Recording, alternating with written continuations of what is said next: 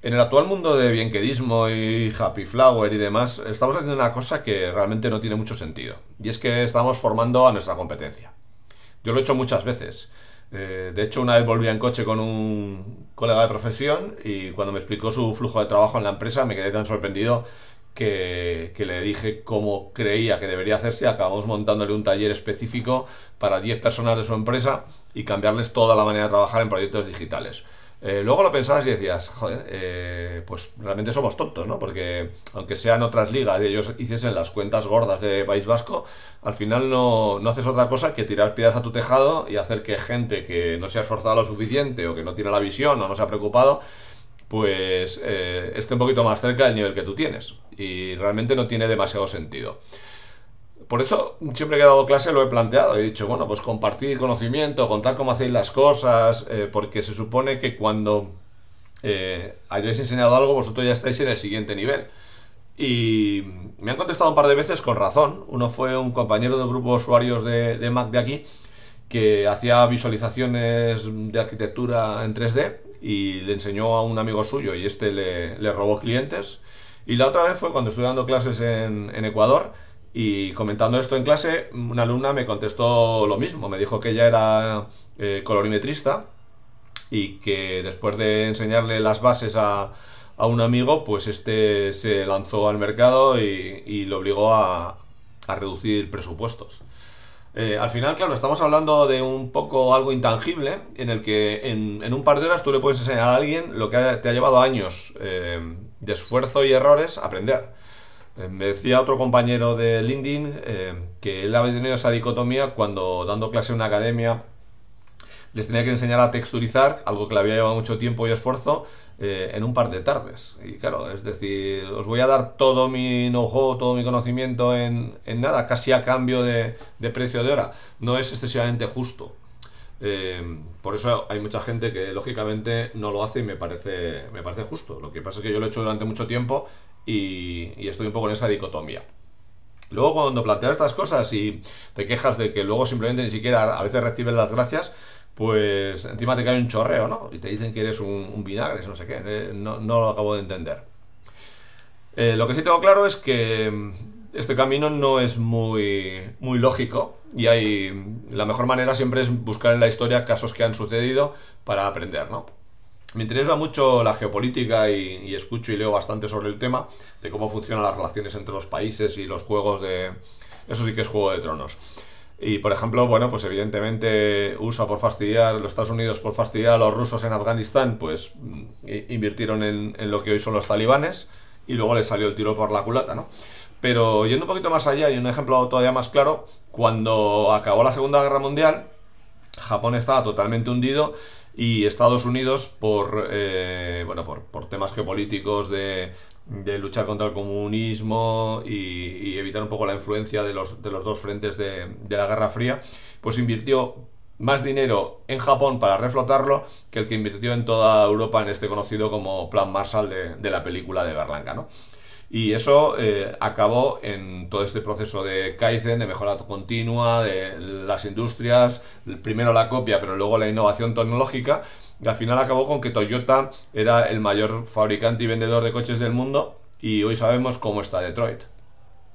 Por eso ocurre un poco igual, ¿no? Si, si leéis a Roberto Saviano su, su, libro Gomorra, mejor que la película, por supuesto, eh, cuenta cosas muy interesantes y explica, por ejemplo, eh, cómo funciona la alta costura en Italia. Es fascinante, lo recomiendo. Pero bueno, por, ir un poco al ejemplo rápido, eh, habla de que, claro, tienen prohibido los grandes sastres que trabajan en talleres clandestinos eh, enseñar a los chinos a coser, porque entonces todo su valor añadido, toda esa, esa, expertise pasará a alguien que está tirando precios y ya no podrán cobrar un precio justo o un precio monopolístico por, las producciones de alta costura, ¿no? Y, es algo cuando menos para pensar, ¿no? Sí es cierto que con la crisis la formación ha sido una salida laboral para muchas, muchos estudios y muchos diseñadores, pero es una profesión realmente dura, porque incluso en las mejores circunstancias mm, yo siempre suelo llamarlo el, síndrome de la vaca ordeñada, ¿no? Te das una formación y realmente te vacías, no solo a nivel eh, de conocimiento, sino también a nivel personal. Es un gasto de energía brutal que muchas veces no compensa. Y además hay otra tendencia ahora que, me preocupa especialmente que se relaciona un poco con la eugenesia. La eugenesia es este concepto de que solo los más eh, válidos, capacitados, inteligentes o de clases eh, superiores, entre comillas, están capacitados para engendrar. Y que pues gente con discapacidades intelectuales, etcétera, pues eh, en algunos países se ha llegado a esterilizar, ¿no? Pues siendo un poco exagerado, me parece que, que está ocurriendo un poco en la formación igual hay un, abanico formativo al que solo acceden las élites a través del dinero y muchas veces de los contactos. Esto, bueno, cuando queráis lo, discuto con quien sea, pero es una tendencia que se nota bastante. Y en diseño eh, todavía más. Eh, es un tema que me corroe cuando no todos tienen las mismas oportunidades y cada vez el, conocimiento eh, práctico e interesante es más difícil de conseguir.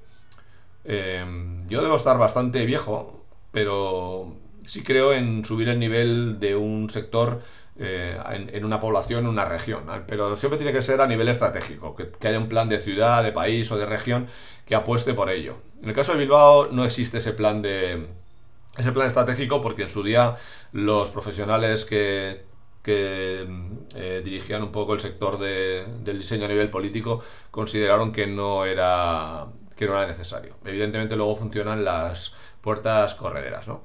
Y ahora parece pues que, que, pretenden que inyectando dinero y trayendo gente de fuera sin mucho criterio y sin mucha estrategia, pues eh, se solvente las carencias que tenemos, ¿no?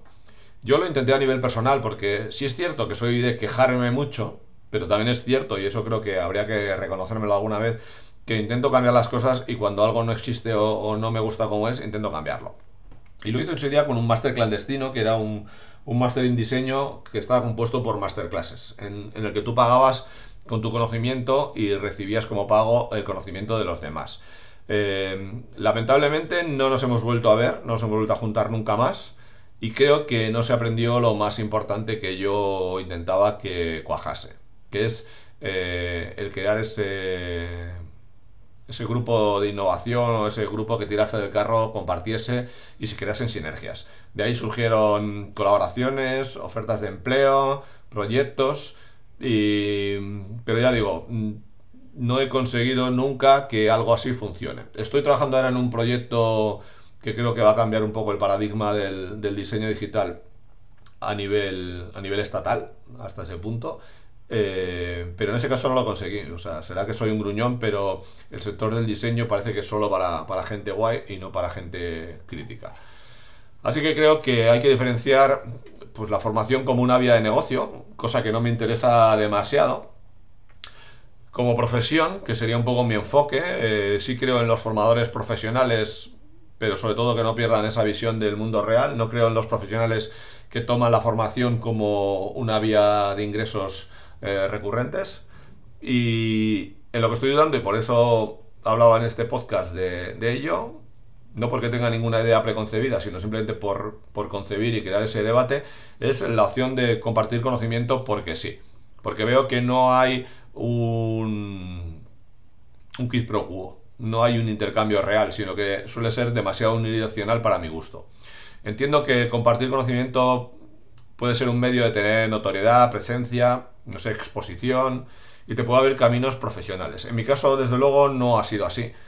Eh, en su día ya hicimos un debate en Papel y Pixel sobre, sobre, sobre estos temas y la sensación que tengo ahora es que esto es un poco como, como la película de la carrera del siglo, donde todos corrían hacia el oeste en Estados Unidos para, para hacerse con las tierras. En Bilbao estaban pasando un poco algo así y últimamente estoy hablando con los agentes implicados y cada uno me va contando una amiguita de, lo que está pasando y es por un lado ilusionante y por el otro es bastante preocupante. Lo cierto es que intento hacer de todo por aportar para que el sector crezca y, y estoy ahora mismo en esa disyuntiva. No sé si seguir siendo un idiota como hasta ahora o conseguir algún día aprender a ser inteligente.